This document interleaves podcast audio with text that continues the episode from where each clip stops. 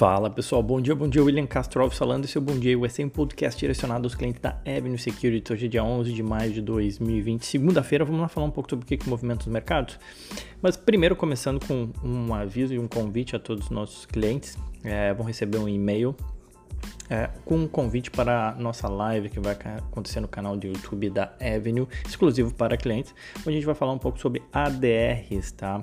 É, a live ela acontece amanhã às 19 horas, todos convidados. Bom, Vamos lá, eu gosto sempre de começar a semana fazendo, voltando um pouco, né, pra gente lembrar, depois de passar do final de semana, pra gente voltar à rotina e lembrar o que aconteceu, né. Começando por sexta-feira, onde foi um dia animado, com as declarações aquelas amistosas entre Estados Unidos e China, reafirmando a manutenção do acordo comercial existente entre as duas uh, grandes potências. Os membros do governo dos Estados Unidos eles comprometeram-se a cumprir os, os termos uh, da fase 1 aí do acordo comercial que foi assinado lá em janeiro é, que era um receio, né, depois de algumas declarações um pouco é, díspares, digamos assim, de ambos os lados. Fora isso, a gente teve o payroll, é, que é, são os dados de emprego nos Estados Unidos, que mostrou que a economia americana perdeu 20,5 milhões de postos de trabalho em abril. um número recorde gigante, enfim, astronômico. Mas o mercado esperava 22 milhões e a taxa de desemprego ficou em 14,7, o mercado esperava 16. Então esse, esse, esse dado menos pior do que o que estava sendo imaginado, junto a esse tom mais amistoso entre Estados Unidos e China, ajudou a empurrar o Dow Jones para subir uma alta de 1,91, o S&P é, 1,69 e o Nasdaq 1,58. E aí na semana, né, o S&P acumulou uma alta de 3,5% e reduziu aí a, queda no ano para 9%, cerca de 9%. Uh, já o índice Nasdaq 100, que é mais concentrado nas empresas de tecnologia, né, é, ele subiu 5,8% na semana e ele já acumula assim, alta de mais de 5% no ano. Tá? É, daqui a pouco eu vou comentar um pouco mais sobre essa discrepância. É, em termos de setores, todos os setores foram, tiveram alta na sexta-feira é, tanto na sexta quanto no agregado na semana, destaque para o setor de energia, que subiu 4,6% na sexta e 8,2% na semana, embalado aí pela alta de mais de 24% nos preços de petróleo na semana. Ah, setor de tecnologia, o XLK subiu 1,5%, é, XLK, o ETF, subiu 1,5% na sexta e 6,6% na semana. E, e, também é um destaque como o único setor positivo no ano é, na Bolsa Americana é, o, o, petróleo teve mais um dia de alta, 5,4%, atingindo aí 26,17 dólares o barril, com dados aí de exploração de óleo e gás nos Estados Unidos que atingiram mínimas históricas. É, Estima-se que a produção dos Estados Unidos já tenha sido reduzida em 1,2 milhões de barris por dia, é, por conta também dessa outra crise né, que, foi, que existiu aí em meio ao corona, a crise do petróleo. É, o dólar fechou uma queda acentuada depois de bater recorde né, na véspera e ao longo dessa semana que passou. Mas na sexta-feira, uma queda aí de um, cadê 1,76 daqui? 1,76%, cotado aí a 5,74. É, ainda assim, obviamente, acumulou uma alta aí de 5,57 no mês e mais de 43% no ano o dólar. Bom, deixando então já atualizados em relação àquilo que aconteceu na semana passada. Foi uma semana positiva. Acho que vale dar uma atualizada também em relação ao corona. A gente tem aí 3,9 milhões de casos confirmados no mundo e mais de 274 mil mortes. É, por outro lado, notícias interessantes: cerca de 100 vacinas estão sendo testadas ao redor do mundo. A Bloomberg fez um artigo destacando várias delas e em que fase de desenvolvimento elas estão. Para quem tiver interesse, o artigo uh, da, do site da, da, Bloomberg é o A Look at the Most Promising Candidates for COVID-19 Vaccine. É, eu não tenho como mandar o link para vocês, então a melhor forma que eu achei foi passar o título né, para vocês. A look at the most promising candidates for COVID vaccine. Quem quiser dar uma olhada lá, Bloomberg Covid-19, procura no Google que talvez você vai encontrar. A reportagem cita a vacina de diversas empresas como a Moderna, a Johnson Johnson, a Sanofi, a AstraZeneca inglesa, que tem ações negociadas, ADRs negociadas aí na Bolsa Americana, a BioNTech, que é uma empresa alemã que também tem ADRs listadas nos Estados Unidos, e eu vou comentar algumas delas também nessa nossa live, essas ADRs, é, nessa nossa live de terça-feira. Bom, além disso, em relação ao corona, é, os investidores começam a semana aí de forma mais cautelosa. Né? O presidente Trump ele tenta convencer os americanos que é seguro voltar ao trabalho e à vida social. O Boris Johnson na Inglaterra ele fez um pronunciamento ontem e o Reino Unido em breve já vem traçando planos aí para facilitar, né, para relativizar um pouco o lockdown.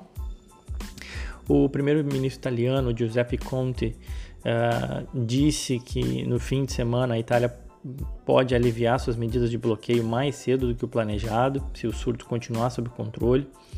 Até teve um vídeo é, que, que, foi publicado pelo The Guardian, se não me engano, no YouTube, mostrando é, várias pessoas em Milão dançando na rua depois do lockdown ter acabado, enfim. É um pouco desse sentimento que, que se mistura também ao receio de que o corona possa voltar. Né? Na Coreia do Sul, eh, a Coreia vem passando por uh, um surto aí de casos ligados em boates aí em Seul, e a Coreia vinha sendo um exemplo né, em termos de controle, e aí isso reforça, obviamente, o medo de que o corona poderia voltar a assustar o mundo. É, dito tudo isso, né, a gente começa a semana na Ásia com tons mistos, com China e Índia em queda e as demais é, em alta. Na Europa, a maioria das bolsas em queda, exceção para a Itália, que sobe 0,1%, e os futuros americanos apontam uma queda de 0,4%. A gente começa a semana de forma mais cautelosa. É, e aí, em termos de assuntos do momento, né, acho que vale a pena comentar o S&P, ele subiu mais de 33% desde o mínimo no intraday lá de 23 de março, né? É uma alta bastante representativa. Esse aumento ele foi liderado, obviamente, por grande parte por ações de tecnologia, como Facebook, Amazon, Apple, Netflix, Alphabet ou a Google, né? Chamadas FANG, é, Microsoft também. Essas ações elas subiram mais de 20% já desde o final de março e obviamente ajudaram a puxar, até porque tem uma representatividade muito grande no índice. E esse tem sido o assunto do momento, aí, com muitos uh, advogando que a bolsa ela não se recuperou. Né, que de fato quem andou foram esses papéis que têm um peso muito grande no índice e acabaram puxando. De fato, se você vê o gráfico separado, realmente chama atenção. O S&P com e sem essas empresas uh, muda bastante, né? É, alguns advogam, inclusive, que isso não é saudável. Por outro lado, obviamente, essas empresas representam hoje uma parcela relevante da economia americana e, consequentemente, da bolsa americana. E elas não foram tão impactadas, assim, inclusive todas elas aumentaram suas receitas aí nos resultados agora do primeiro trimestre. Enfim, é algo a ver, é algo difícil de dar qualquer prognóstico, né? É, mas só queria trazer aqui porque tem sido um assunto do momento essa discrepância aí de, de retornos entre as FANGs e o resto, do, digamos assim, do, do S&P ou da Bolsa Americana. Uh, outro assunto do momento, obviamente, os balanços, eles diminuem o número de empresas divulgando seus números, afinal a maioria delas já reportou. Nessa semana a gente tem alguns destaques. É, hoje a gente tem os hotéis Marriott, Expedia, aquele site de viagens, e o Simon Property Group. A gente tem a Cisco na quarta-feira, a gente tem a Nordstrom na quinta-feira, assim como a, e a Campbell Soup na sexta-feira. Então diminui bastante o número e as empresas já são, não são tão conhecidas como é, quando a gente fala em Facebook, Amazon, Apple, enfim. É, ao todo, aí, mais de 400 empresas do S&P já divulgaram seus números. Até aqui, 66% das empresas bateram as expectativas de lucro e 58% superaram as estimativas de vendas, de receitas, né? Cabe salientar que, de uma forma geral, a tônica foi de queda nos lucros por conta da pandemia, obviamente.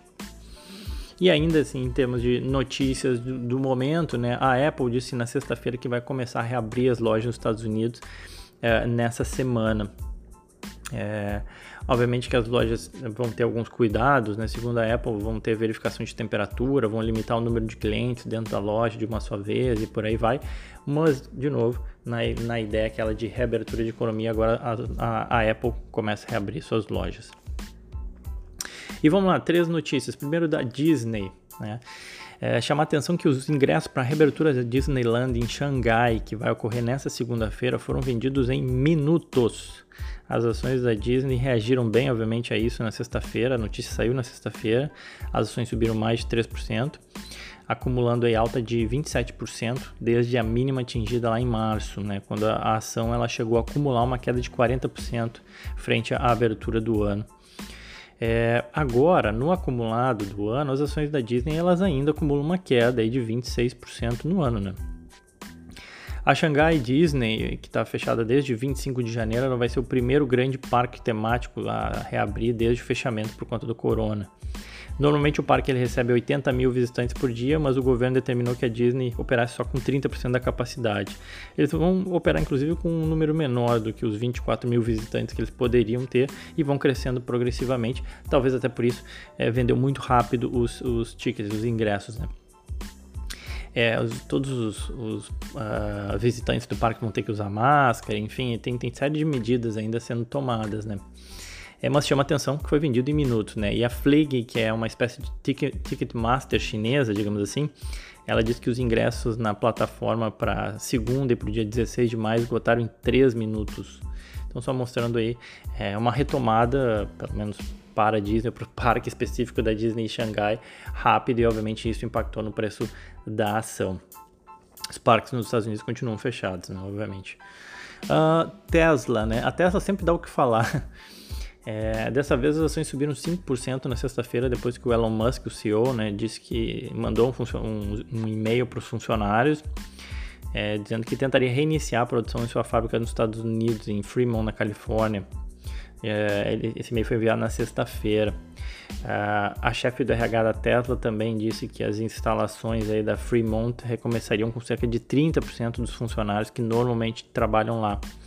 E isso, obviamente, acabou ajudando as ações a saltarem 5% na sexta-feira. As ações da Tesla subiram mais de 10% em relação ao seu fechamento do dia 1 de maio, que foi quando o Elon Musk eh, tweetou, né, dizendo que achava que as ações da empresa estavam super valorizadas. Enfim, volatilidade atônica quando a gente fala de Tesla. E para acabar, falar da EOG Resources. O código dela é EOG, né? EOG. Uh, as ações da empresa de é uma empresa de energia, ela tiveram alta de mais de 6% aí na sexta-feira, depois que reportou seus resultados do primeiro trimestre e afirmou aí que tem mais de 4.500 locais de perfuração né, de petróleo que podem gerar fontes fortes altas, é, perdão, fortes taxas de retorno né, ou altas taxas de retorno, mesmo com preços de, de petróleo abaixo dos 30 dólares. É, então isso aí obviamente ajudou as ações, porque a gente sabe que o preço de petróleo influencia muito para essas empresas é, de energia nos Estados Unidos, e quando a empresa diz que consegue ser rentável mesmo com preço de barril abaixo de 30 dólares, é bastante relevante e isso acaba, acabou ajudando a empurrar as ações para cima. É, as ações da EOG ou EOG uh, Resources, né, ela acumulam queda de 39%, mesmo depois dessa alta aí de sexta-feira, isso no ano, né? A IOD é uma produtora de petróleo e gás com produção nos Estados Unidos, Canadá, Trinidad e Tobago e também no, no Mar do Norte da, do Reino Unido. A empresa ela vale aproximadamente 30 bilhões de dólares na bolsa americana. Ela tem o que a gente chama de um beta alto, né? ou seja, ela oscila bastante, né? uma característica do setor é, o beta duas vezes, ou seja, isso quer dizer que quando o S&P sobe ou cai, ela tende a subir quase que o dobro ou cair o, o dobro, né? Em média, tá? Isso não é uma regra. Uh, diferentemente de outras empresas do setor, ela tem um balanço com uma situação de dívida que parece bastante sustentável, eu diria. Ela tem uma dívida líquida de 2,6 bilhões de dólares, ou seja, a dívida já excluindo o caixa, né? Ainda assim sobra uma dívida de 2,6 bilhões de dólares, mas a geração de caixa dos últimos 12 meses foi de 8 bilhões de dólares. Então, assim, mesmo que a gente considere uma forte redução dessa geração de caixa por conta da queda do preço de petróleo, ainda assim a dívida ela parece perfeitamente sustentável eles focaram nos projetos que são considerados mais rentáveis, ao invés de tentar abraçar muitos poços, né, por exemplo. E isso justifica até a empresa vir e falar né, que consegue ser rentável mesmo com preço de barril abaixo de 30 dólares. Uh, o banco japonês Mizuho disse em nota aos clientes, através do seu research, que a EOG ela poderia ser comparada à Apple do petróleo, né? É, exageros à parte, enfim, é, a, Segundo o banco, eles estariam na vanguarda das empresas globais de petróleo. Mas obviamente vale lembrar que, assim como o Buffett falou, quem compra uma empresa de petróleo está fazendo uma aposta é, na commodity no longo prazo. Quis trazer mais para chamar a atenção de uma empresa de petróleo aí é, que não está tão pessimista assim com o cenário, cenário e que ainda assim acumula uma forte queda no ano, que nem eu falei, de 39%, mesmo depois da alta de sexta-feira. Tá bom? Bom, era isso então, pessoal. Quem quiser pode me seguir no Twitter ou no Instagram, Will Castro Alves. Lembrando que tudo que eu comento aqui não é uma recomendação, estou simplesmente fazendo uma leitura do que, e narrando um pouco dos fatos que movimentam o mercado. Espero que vocês tenham gostado. Desejo a todos um ótimo dia. Aquele abraço.